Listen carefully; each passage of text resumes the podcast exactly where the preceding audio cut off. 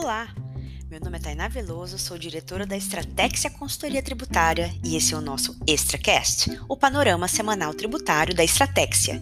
Conteúdo direto e relevante sobre os principais destaques da legislação e jurisprudência tributária da semana, com foco mais estratégico para seu negócio. A semana do dia 31 do 5 não foi tão movimentada no mundo tributário, mas temos algumas notícias a destacar.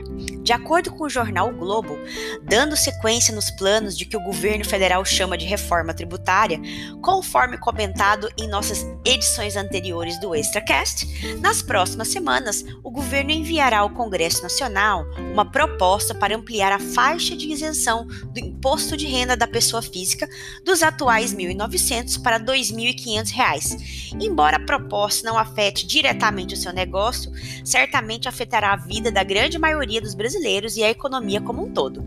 Outro assunto interessante foi o estudo publicado no portal Contábeis com base em um estudo do IBPT com o ranking dos 10 produtos com mais tributos no Brasil.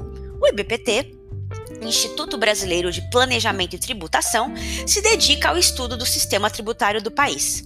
Os produtos e serviços com carga tributária mais elevada embutida em, seu preço são produtos considerados supérfluos. O campeão é o cigarro, com cerca de 83,32% do preço em tributos. E no segundo lugar, uma das paixões dos brasileiros, a cachaça, com 81,87% de carga tributária sobre seu preço total. A outra queridinha, a caipirinha, ocupa o quinto lugar do ranking. Os perfumes importados, que nos deixam cheirosos, ocupam o quarto lugar e os nacionais o nono lugar. Os videogames ocupam o sexto lugar lugar com carga tributária de 72,18%, as armas de fogo o sétimo, as maquiagens ocupam o oitavo lugar e os smartphones importados o décimo lugar com 68,76%. Por fim, embora não se trate de uma legislação especificamente voltada para a área tributária, não podemos deixar de comentar a publicação da Lei Complementar 182, que institui o marco legal das startups e do empreendedorismo inovador. O primeiro ponto que a Estratégia considera relevante é que a lei conceitua o investidor anjo e afasta obrigações tributárias e trabalhistas dessa figura.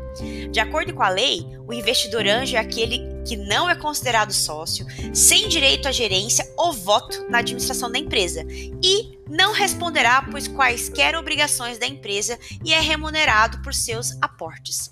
Vale destacar que, de modo geral, pessoal, a legislação e a jurisprudência no âmbito tributário sempre responsabiliza os sócios administrativos. A previsão legal que nós comentamos garante àquele que investe nesse tipo de empresa que sobre ele não recairá qualquer passivo tributário.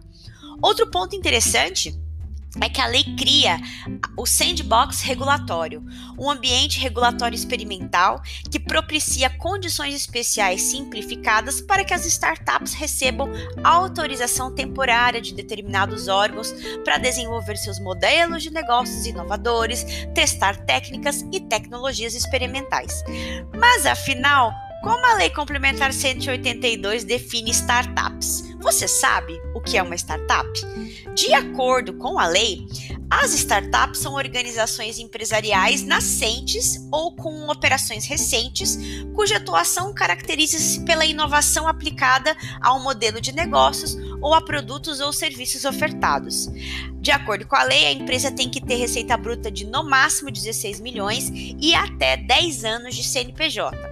A lei prevê ainda instrumentos para que os investidores façam o aporte na empresa e altera determinadas disposições do, do Inova Simples, que está lá na Lei Complementar 123, que trata, que trata do Simples Nacional, e prioriza o exame de pedidos de patente ou de registro de marca para essas empresas. Se você possui um negócio que pode se enquadrar nessas condições, vale a pena dar uma conferida na Lei Complementar 182 e nos impactos que podem ter na sua competitividade. Esse foi o nosso Extracast, Panorama Semanal Tributário. Semana que vem tem mais. Experimente Estratégia, expert por dentro, estratégica por inteiro.